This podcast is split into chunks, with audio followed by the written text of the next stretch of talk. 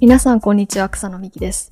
宮武哲郎です。オフトピックはアメリカを中心に最新テックニュースやスタートアップビジネス情報を広く深掘りしながらご紹介する番組です。今回は雑談会をお送りしたいと思います。はい。はい。もう11月ってことですもんねそうですね。11月。今収録してる。るのがちょっと 10月だったので、あーはいなんかちょっとさい先に収録していくスタイルにちょっと変えてから、あーもう、この、これを公開する今夜みたいな気持ちになりますよね。そうですね。それは確かに、あの、なりますよね。なんか、ちょっと怖いですけどね。なんかその間に何か起きたらみたいなところはちょっとあるんねですけど。何か起きたら、あ、なんかもっと、あの、あの、そのリアルタイムでなんか情報ってアップデートされるわけなんで、あーまあ別に、あの、今日、今日は雑談会なんで別になんかそういうことはないと思うんですけど、なんかそういう事前し、事前収録するってなんか、リスクはもちろんあるんで、うーん、めちゃめちゃビッグニュースが出たらでも、なんかやりたいですね、その、そそうですね速報系ニュースも。うーん。あの、イーロン・マスクのツイッターの買収とかのやつとかですね。あれ、あれも確かに、あの、超レアケースで週2回。うーん、出しましたよね確かにやりましたね。うん。その後休まなかったですよね。休みでよっかっていう話だったんです面白かったです。うん。まあ、今日は、まあ、雑談会っていうところなんですけど、あのまあ、これ今日収録している数日前に、あのえっと、レックス・フリードマンさんってあの、ポッドキャスターの方がいるんですけど、はい。彼があの、えっと、まあ、 Off Topic でも話した Network State っていう本を書いたバラジさんうえーっていう方を、えっと、ポッドキャストのゲストとして呼んできたんですけど、あの、8時間のポッドキャストを、8時間。8時間、やばい。あの、もう週末聞いてても超大変だったんですけど、あの、なんかその中から、まあ、あの、めちゃくちゃ面白い話ばっかりなんですけど、まあ、バラエシさんが話してるわけなんで、あの、ただなんかいくつか、あの、面白かったのが、あの、一つがこの、えっと、prime number maze っていう、なんか概念で、はい。えー、で、prime number って、えっと、素数っていうのかな？日本語だと。うーん。あ、の、2、3、5、7、11、13とか。はい。で、まあ、それの迷路。まあ、メイズ、メイズなので、迷路だと思うんですけど、これって何を示してるかというと、えっと、まあ、いろんな、その、えっと、研究がある中で、その、えっと、えーネズミが、その、迷、路で、あの、まあ、迷路を走って、で、最後にチーズを、えっと、まあ、目的にした迷路が、えーあるとすると、あの、えーまあ、トレーニングを重ねると、えー例えば、偶数の数字、えー数字っていうか、その偶数の、えっと、か角で、えっと、右に曲がるとか、へえ。なんかそういうトレーニングってできるんですよ。うーん。なんかそこ、それはできるんですけど、でも、素数ベースで、えー曲がるっていうトレーニングができないらしくて。で、なんか素数はやっぱりなんか考えるのがちょっと大変すぎて。でも多分人間も同じで、人間が迷路に置かれて、素数ベースで曲がってくださいって言われても、確かに。わかんないですね。多分なんかカウントしながらやらないといけないんで、多分超大変になるじゃないですか。うーん。でも面白いのって、この、そのルール自体は超シンプルじゃないですか。なんで、なんかそれを、そのバラエティさんが言ってたのが、それをその人生と例えると、人生にも同じ、そのことが起きてるんじゃないかっていうところで、なんかその、我々が見えないけど超シンプルなパターンとか、ルールっていうのは存在していて、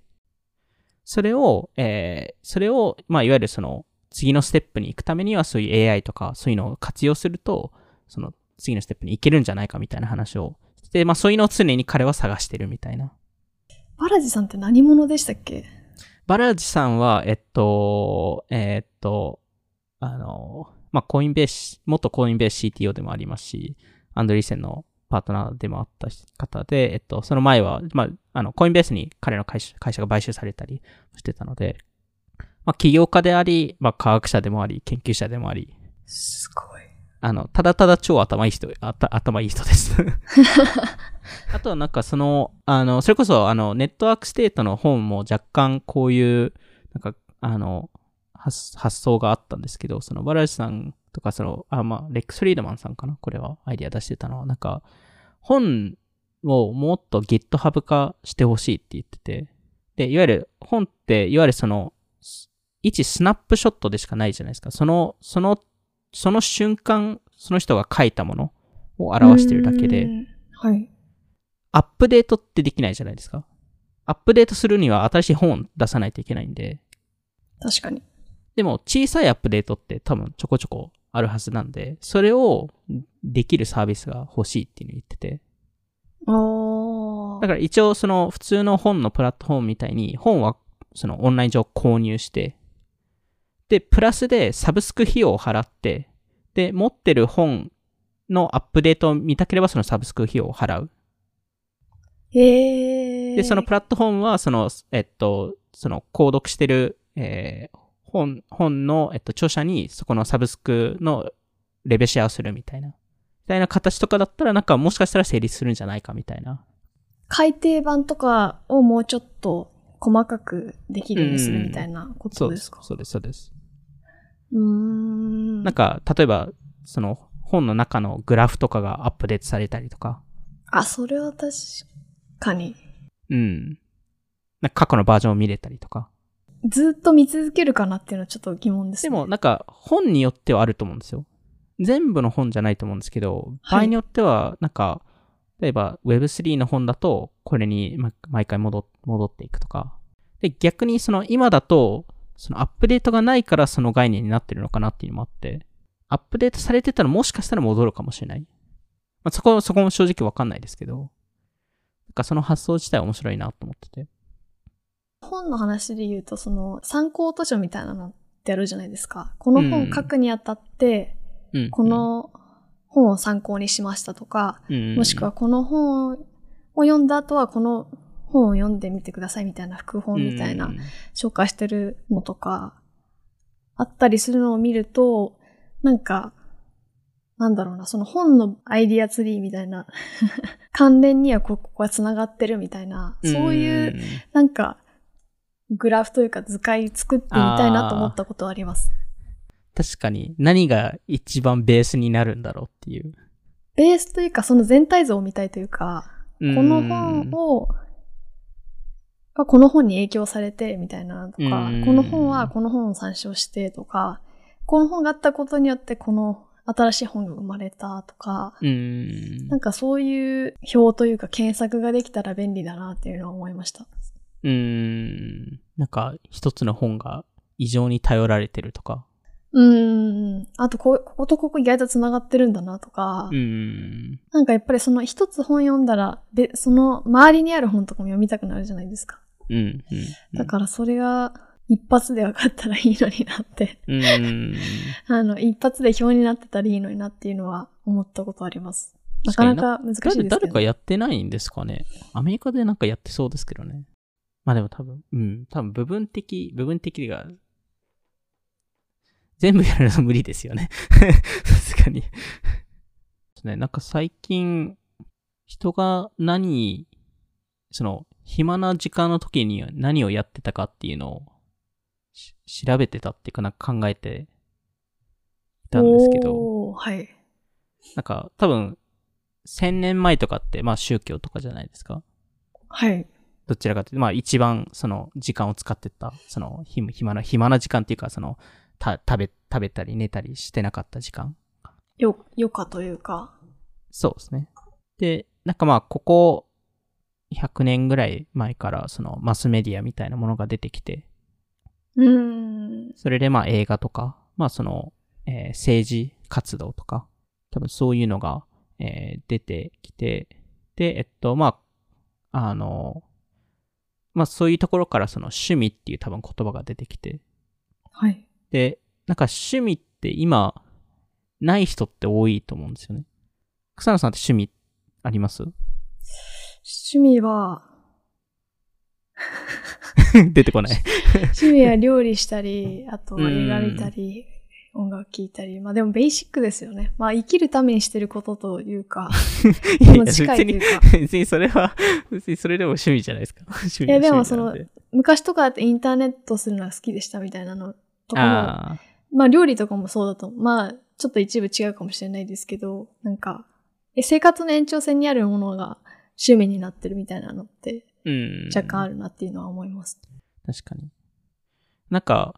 インターネット、その、とでも昔だと多分みんな趣味持ってたりとか、なんかもうちょっとあったのかなっていうのを思ってて、趣味なんですでかえっと、まあ、クレストさんバスケとか、最近してます？最近、えっと、そんなにできてはないですけど、まあ見てはいますよ。なるほど。えーっと、とかなんで、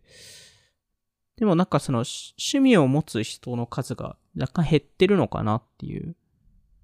昔だと例え、ば切手集めとか。あまあ、あの、これもなんとか集めになっちゃいますけど、コイン、いろんなコインを集めたりとか。ー、うん、でもなんかその、昔、昔をど、どこで定義するかもあれですけど、なんかうん。映画を見るのが好きっていうのと、今の映画を見るのが好きっていうのって、結構映画を見るハードルめちゃくちゃ下がってるというか、んネットフリックスでうんパッて見たりとかみたいなのって結構あるので、うんでも当時だと映画館に行って、みたいな、本当の映画好きの人って熱量全然違う気もします。うん、うんそれはありますよね。確かに。うん。でもなんか、まあ、その、その例も含めてだと思うんですけど、なんかその、そういう意味でその熱狂的な趣味、えーが、えっと、減った一部の理由ってインターネットなのかなっていうところで、で、それこそ草野さんもさっき言ってましたけど、その、オンラインに行くこと？はい。あの、アメリカだと going online っていう、あの、言い方だったんですけど、はいなんか、それが趣味だった時期ってあったりとか、うーん。なんか特に多分、アメリカですと、1994年から2005、6年ぐらいまで聞いてた単語ですけど、なんか、仕事して家に帰ってオンラインに、オンラインになって、まあ、そその当時は多分アメリカだと AOL とか使ってたと思うんですけど、ここでまあチャットしたりとか、まあいろんなことやるんですけど、でもそのオンラインに行くこと自体が趣味だった。何が変わったんですかねでも、変わったのって、その2000年代、まあ、2005、6年以降とかですと、そのオンラインに行くっていうは発言をみんなしなくなったんですよ。なんでですか？え、なぜかというと、みんな常にオンラインになってたからっていう。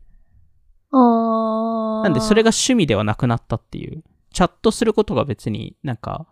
と、当時はそれが趣味ではなくて、オンラインに行くことが趣味っていうのを定義してて、なんかそれが、なんだろう、あの、オンラインに常にオンラインになることによって、それが、なんかいわゆる趣味じゃなくなって、で、なんかじゃあ、その代わりに何が出てきたのかっていうと、えっと、インターネットが可能にしたのが、なんか、ムーブメントとか、カルトとかが増えたのかなっていうか。なんで、昔だと、まあ、例えば切手集めが趣味だったのが、今だと社会主義とか、まあ、トランプ、トランプのマーガーとか、ビットコインとか、イーロン・マスクとか、なんかその、趣味っていうよりもムーブメントへー。に変わってきてるのかなと思って。で、もちろんなんか、その、ね、社会主義、トランプ、ビットコイン、イーロン・マスクって聞くと、結構ちょっとやばい、やばいんじゃないかっていう 話はあるんですけど、あの、なんか同時に、より世の中が面白くなったんじゃないかっていう見方もあって。それはどういうきっかけでそういう思いになったんですか？んでもなんか単純にその趣味、趣味のなんか概念ってどこから生まれたんだろうとか。それをどういうタイミングで思い、考え始めたんですか？いやなんかふと、なんかふと？なんかふと、ふと？自分の趣味なんだろうって思いながら。え、そっから、はあ、すごいですね。そっから、そのトピックに行ったんですか？トピックってか。へえ。まあそそっからなんかいろいろし調べててみたいな。へえ。自分の趣味なんだろうからそこの、この話に発展するのってすごいですね。なんか、なんなんか自分の趣味なんだろうっていうよりも、なんか自分の趣味が本当に自分の趣味なのかとか。ああ。あ、でも前のポッドキャストで話したような、自分の好きなものとかのはああ、そうですね。延長線本当とかですか？に好きなのかとか、かそうそういうところから多分出てきたものなんですけど、へえ。うん、でもなんか、今まで以上にその、むそういうムーブメントに入るっていうことは、多分、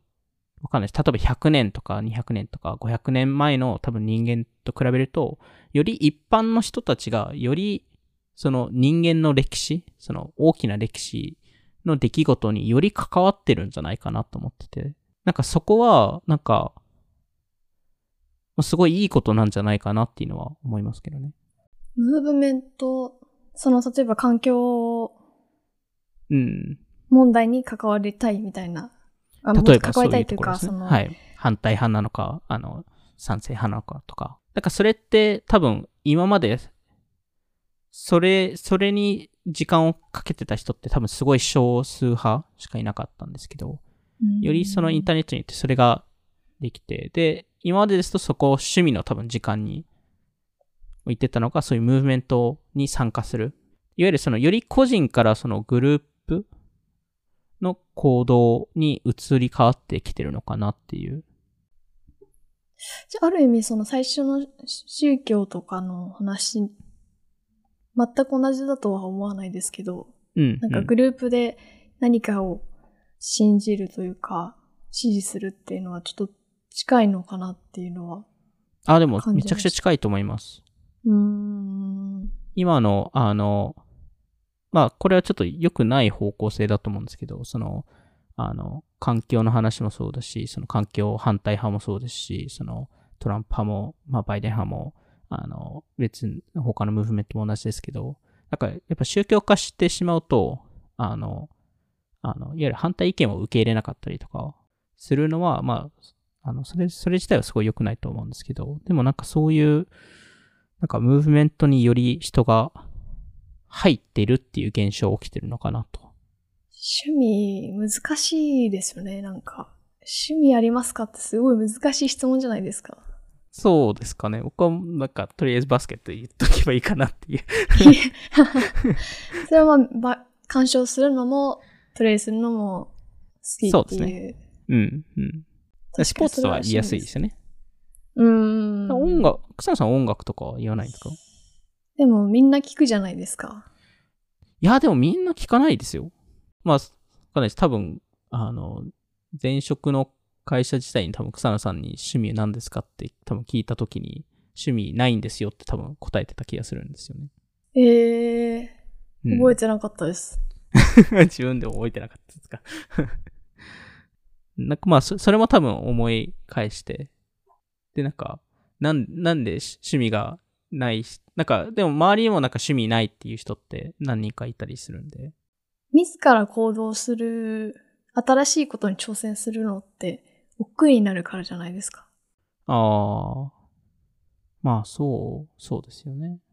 か、より、なんだ、特別っていうのもあれですけど、なんか、特殊なこ答えを出さなければいけないっていうプレッシャーはあるかもしれないですけどね。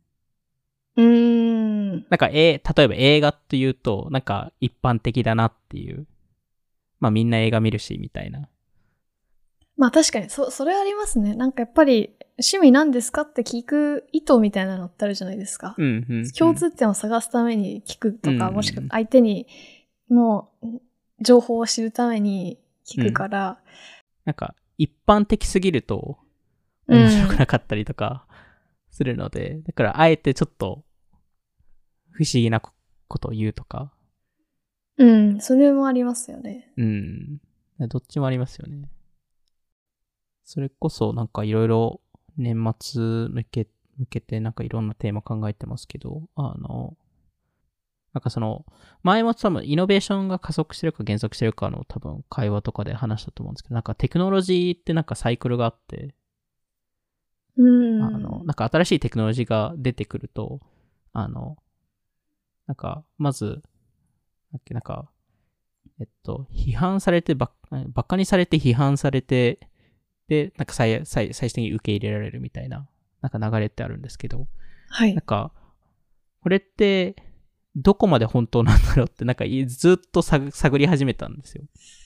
うわー。その、なんかまあ、これ、そういう専用のサイトとかもいろいろあるんですけど、なんか、専用のサイト？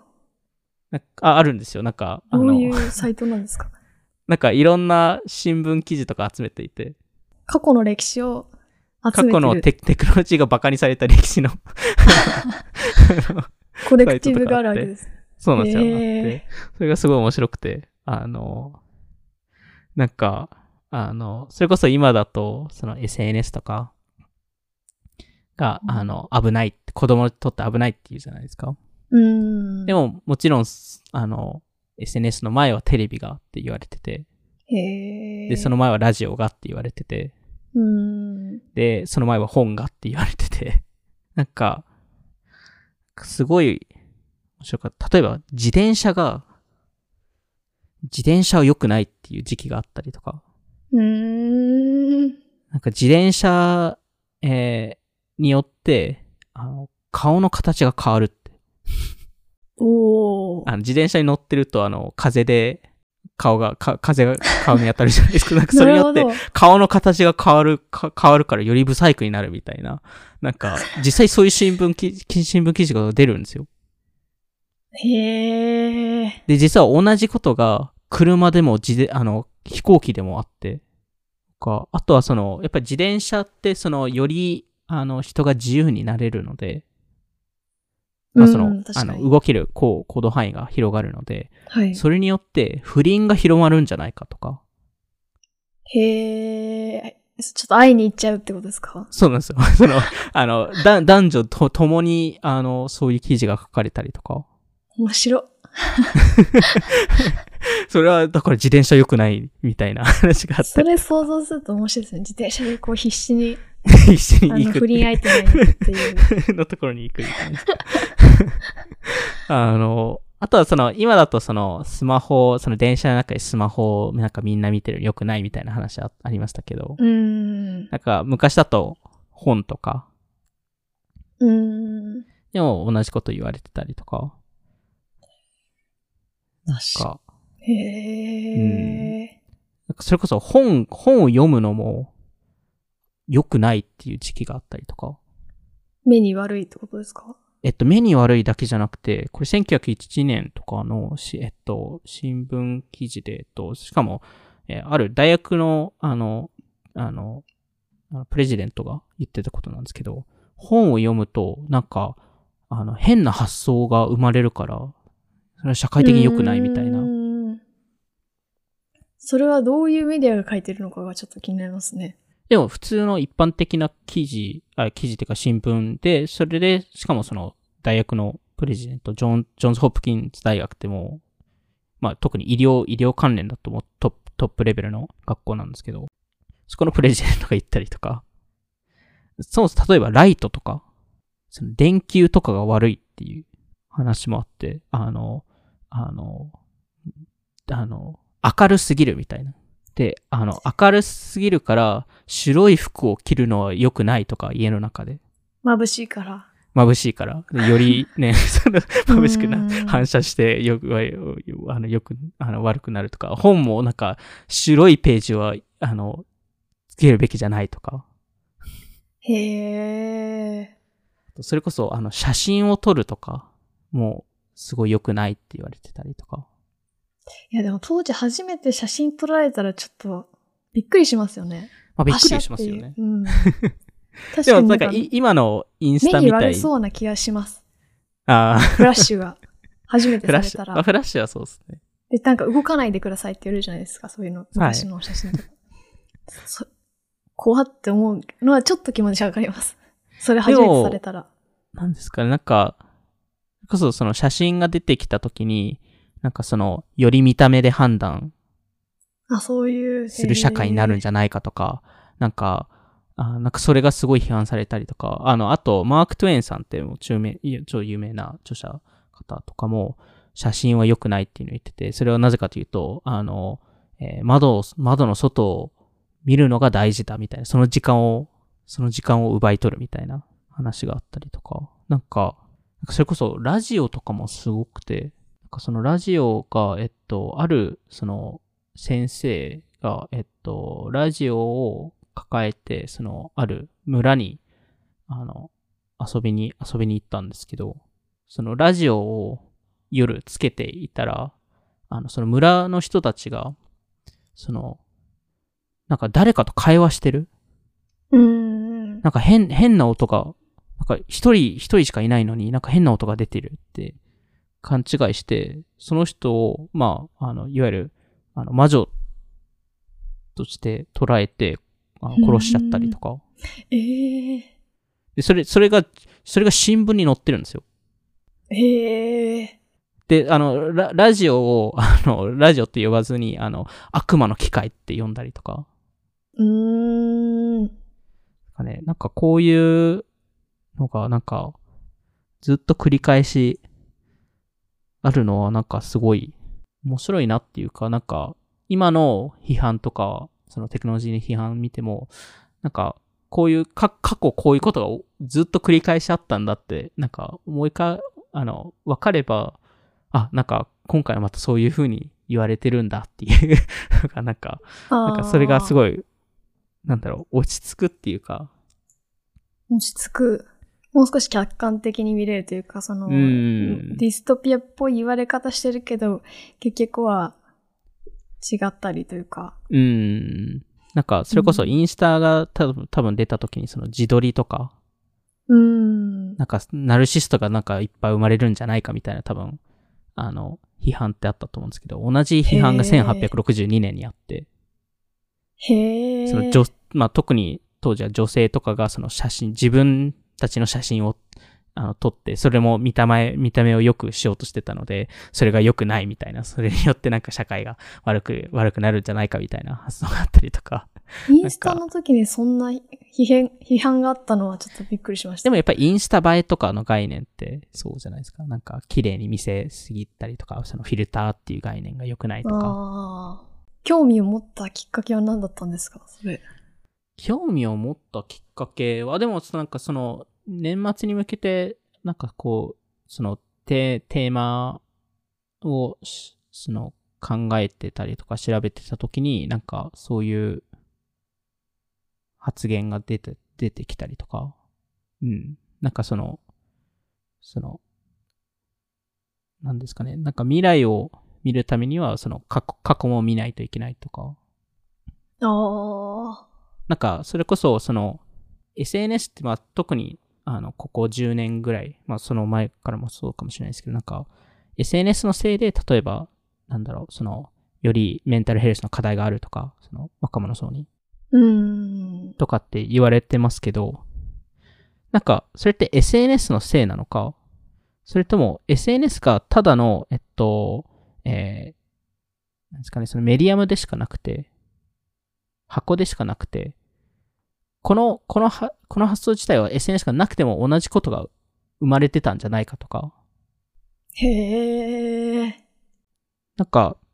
例えばですけど、その、いい方向で言うと、例えば LGBTQ のコミュニティってより、あの、人気になったじゃないですか。ここ。人気っていうか、まあ、より広がっ、その、広がって、で、それはすごいいいことだと思うんですけど、はいなんかす、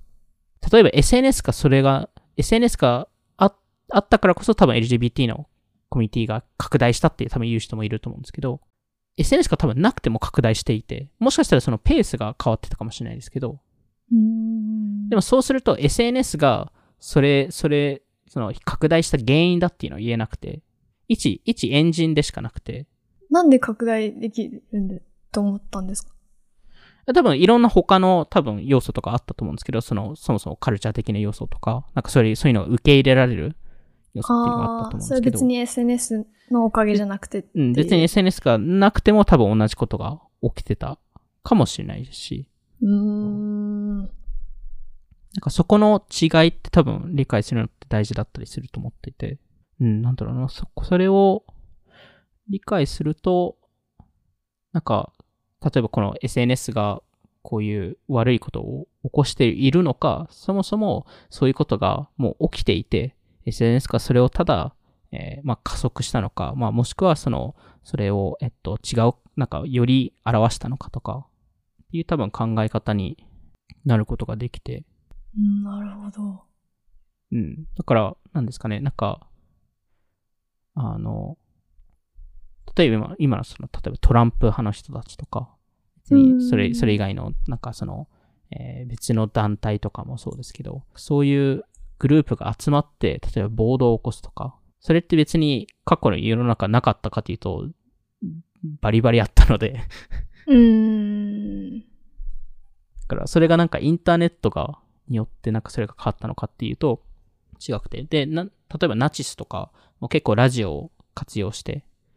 あの、そのアイディアとか広げていたんですけど、それって SNS と変わんないし。だから、なんか、なんかそこの、そのテクノロジーが実際の原因なのか、そこの広げ方のただのフォーマットでしかないのか。